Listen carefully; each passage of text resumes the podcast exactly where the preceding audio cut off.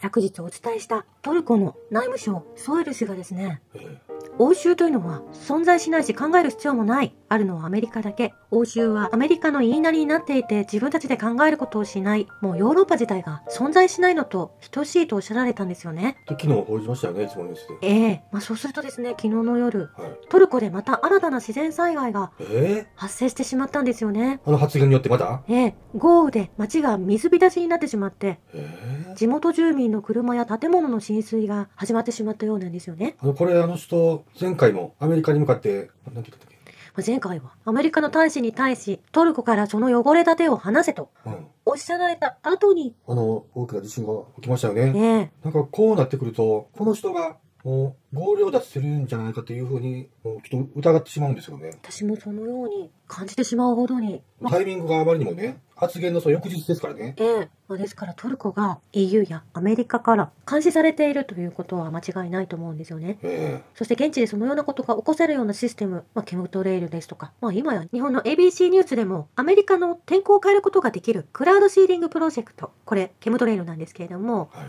航空機からある物質を、まあ、空中に撒き散らすことでですね、えまあ、天候を変えることができる。まあ、それが政府の投資によって進められているという内容の番組が実際に見ることができたんですね。ええこのテクノロジーを使っているのはアメリカだけではなく、アメリカがそれを世界中で利用しているということなんです。そしたらもう、気象コントロールっていうのは実際にありますし、うんそのケムテレイルによって調整しているということをもう公表しているわけですね。雲に微細な溶化銀粒子をまく計画が、まあ、堂々と進行中であるということが取り上げられていたんですよね。有吉さん、今日私たちスーパーに買い物行くのに外へ出た瞬間ね、うん。もう空に何本ものケムトレイルの筋が走ってて、しかもその、私たちの頭上の上に、うんそのまさにその飛行機が同じ方向に向かって飛んでましたよね。ええもうこの、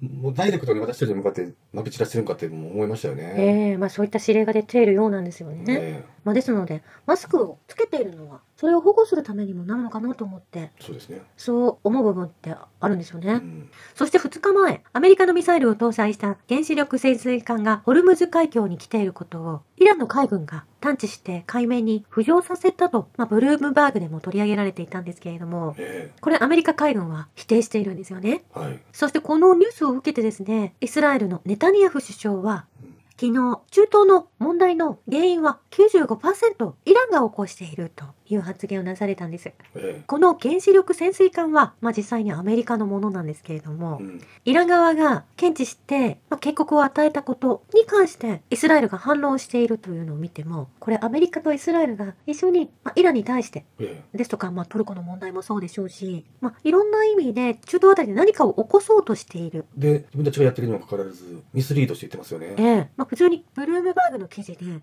記事として起こされているんですよね。ええだからもう、やることなすこと、あからさますぎるんですよね、もう。うん、何かが起きればやはりアメリカとイスラエルはい。あるいはヨーロッパ。もちろんその上にイギリスがいるんですけれども、もうそのあたりの人たちがいろんな災害を故意に起こしているということになると思うんです。ええそういうことになりますね。まあそれがなぜか取り締まることもできない。まあアメリカ自体が、そしてイギリスが自分たちが世界の警察であり、正しい行いをしているという勘違いをしているからこそ、おかしなことがたくさん起きていると思うんですよね。そうですよ。まあ、全然話がこう頭の中で結びつかないように思うんですけれども2010年のハイチの大地震が起きた時もですね、はい。まあ、その地震を起こしたのも自然に発生したともちょっと疑わしい、まあ、それが可能だったかもしれない故意に起こせることが今分かってきていると思うんですけれども、うんまあ、その時にその地震に派遣されたイギリスの国際 NGO オックスファムの支援隊員が、まあ、一応国連の支援の一部としてえそれらの隊員が送られたんですけれども、うんまあ、そこでですねその隊員がですね現地で少女売春など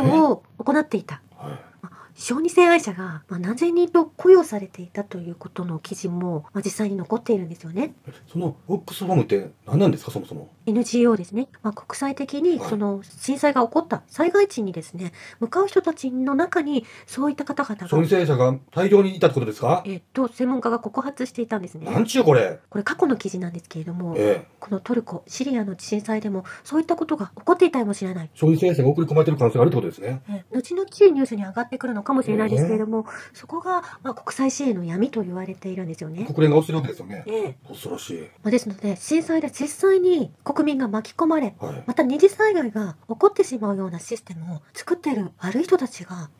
捕まっていないということになると思うんです。まあ、今やアメリカでも交通事故が起きたとしても、まあ、事故を起こしてしまった方が一旦逮捕されるんですけれども、はい。その事故によって小さいお子さんや、まあ、運転なされていた方が死亡されたとしても、うんすぐにその犯人を解放してしまっているという事実があるんですよね。まあ、それは2、3日前のニュースから見れることなんですけれども、はい。犯罪者に対する対処がちょっと間違ってきていると思うんです。やばすぎますよね。うんちょっとこれかなり薄気味悪いフェーズに入りましたよね。うん、世の中がちょっと悪魔化してきているというか、取り締まりがきちんとできていない世の中になってきている。それは日本でも感じることだと思うんですけれども。ねそういえばあの、軍事アナリストのうん、小泉悠と一緒にいつも喋ってるね。ええ、CSIS の高橋杉雄でしたっけ？あいつもなんか問題浮上してきてましたよね、正体がバレる。はい。防衛研究室長の高橋杉雄さんが、うん。まあ、群馬県在住の、まあ、一妻である方に恥ずかしい卑猥なメールを送っていたということがねフライデーで取り上げられていたようなんですよね。はい。今、ウクライナ戦争でテレビ番組に引っ張りだこの安全保障専門家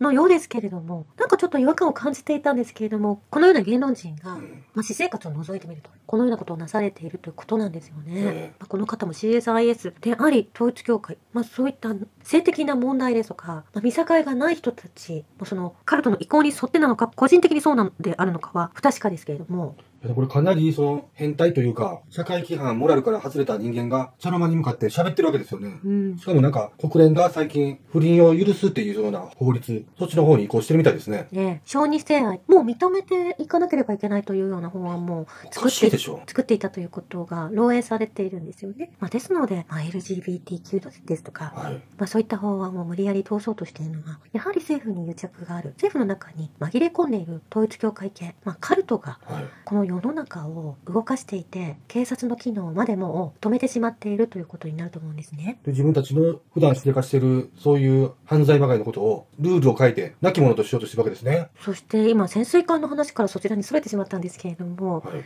昨日の APF 通信では第二次世界大戦中にフィリピン沖で米軍に撃沈された日本の輸送船モンテビデオ丸の残骸が水深4000メートル以上の海底でうん発見されたと、まあ、このアメリカの潜水艦がホルムズ海峡に現在いるわけですけれども、はい残骸が海洋考古学グループサイレントワールド財団が見つけたことを発表されているんですよね。えモンテビデオ丸は日本の輸送船ということで、えはい。まあ、1942年第二次世界大戦中うん捕虜の移送中と、まあ、記事にはあったんですよ。はい。まあ、それを把握していなかったアメリカ潜水艦の魚雷攻撃を受けて沈没したということなんです。えオーストラリア史上最悪の海難事故になっていて、オーストラリア人の約979人が死亡したと、うち少なくとも850人が兵士だったという記事になっていたんですね。ええほですね。うん。まあこれを日本の船がどこに向かって。走っていたのかはちょっとその記事の中からは見れないんですけれども、うん。そしてアメリカの潜水艦がなぜその捕虜を乗せている？はい。たくさんのオーストラリア人これ民間人も混ざっていたと言われているんですけれどもええその船を狙わなくてはいけなかったのか？この内容だけではまだ全貌がつかめない情報量が多すぎるうん事件ですよね。ええまあ、ですがタイミング先ほどのイランの災害もそうですけれども、はい。ホルムズ海峡にアメリカの原子力潜水艦が見つかった、まあ、それをイラン海軍が検知したというのと第二次世界大戦中の事故の残骸が発見されたということ、まあ、これにも何かメッセージがあるような気がするんですよね。これは例えば一つの考え方として、日本軍がオーストラリアのそのせ戦争捕虜たちをうん救出して輸送してた行為に対してアメリカが怒って沈没させたっていうのもまあ考えられますよね。ええまあ、その第二次世界大戦以前にですね、うん。まあ、日清戦争が起きていた頃、まあ、日本がそちらの戦争に向かっていった頃アメリカ軍はですねはい。オーストラリアという未開の地にうん降り立ちアボリジニ原住民の方々を、まあ、殺害してしま大量殺害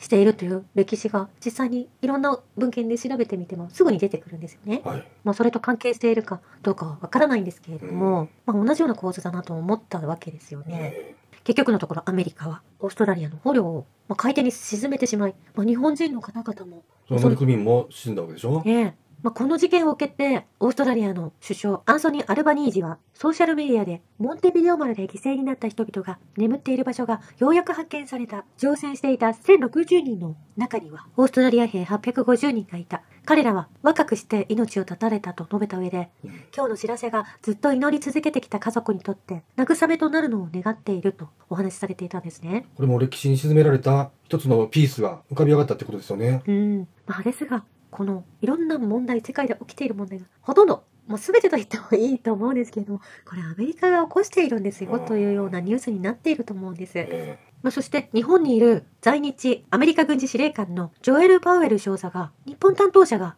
アジア情勢をどのように見ているかについて説明をなされたようなんですけれども、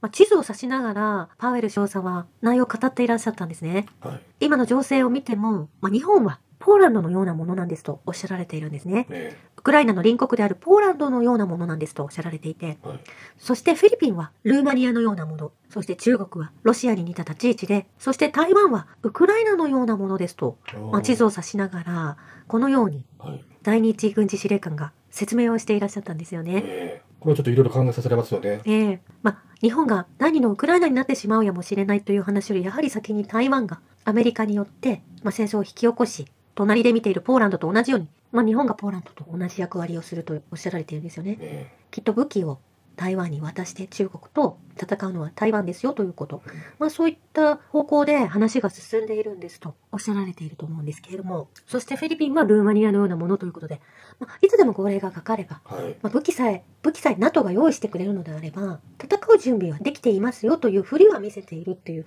実際には戦うことは本当の意味で行いたくないんですけれども、うん。そばから見ているというのがフィリピンだと思うんですよね。え軍事演習はやりますけアメリカとともに行いますけれども、先日フィリピンは、フィリピン外で戦うことはしたくないと大統領がおっしゃられていたんですよね。まあ、これいつものニュースでも取り上げていたんですけれども、えここにつながってくるということなんです。これは何としてでも国民の声を上げて止めないといけないですよね。で、まあ、政府の動きを見ると、まあ、そのままトルコの内相がおっしゃられたように、アメリカの犬となって動いてしまうんではないかと言われているんですけれども、ええでもそれがもう絶対もう今アメリカから手を切らないとね。うん、そしてスプートニクのニュースでは、まあ、いつものニュースでもお伝えしているんですけれども、もうタイムリーにすごくいい記事が、わかりやすい記事が上がってきていたんですね。はい。日本がアメリカに原爆についての謝罪を求めないのは、何かと引き換えに謝罪を求めないという密約を結んでいるのではないか、もしくは何か謝罪を求めることができない理由があるのだろうと、まあ、スプートニクの視点という意味で、えまあ、これ今の現状を見てもですね、そのようなことが考えられるということを考察なされているんですよね。ええ第二次世界大戦に関して日本政府は